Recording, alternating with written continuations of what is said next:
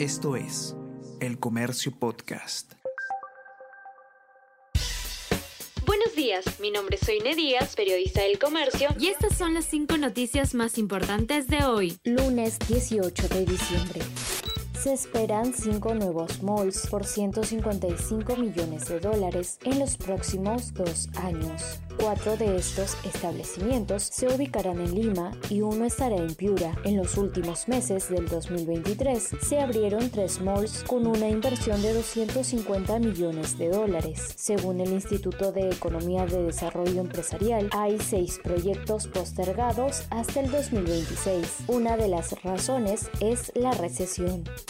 Congreso blindó a los asesores de Soto que atacaban a opositores. Los trabajadores del presidente del Congreso no pasaron por procesos disciplinarios e incluso dos fueron ascendidos. Estos usaban cuentas falsas en redes sociales polémica por modificaciones en la ley forestal y de fauna silvestre. Organizaciones ambientales e indígenas aseguran que se dará un grave retroceso en la lucha contra la deforestación en la Amazonía. La CONFIEP respaldó con una carta esta iniciativa del Congreso.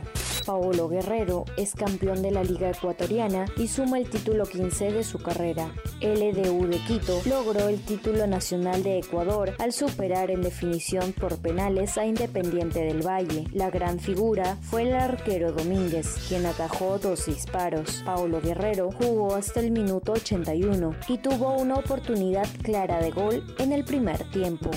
Chile rechaza por segunda vez el cambio de su constitución. Con más del 96% de votos escrutados, la población de Chile rechazó ayer por 55,7% una segunda propuesta de nueva constitución que votan en 15 meses y decidieron mantener la Carta Magna actual heredada de la dictadura militar y ampliamente reformada en democracia.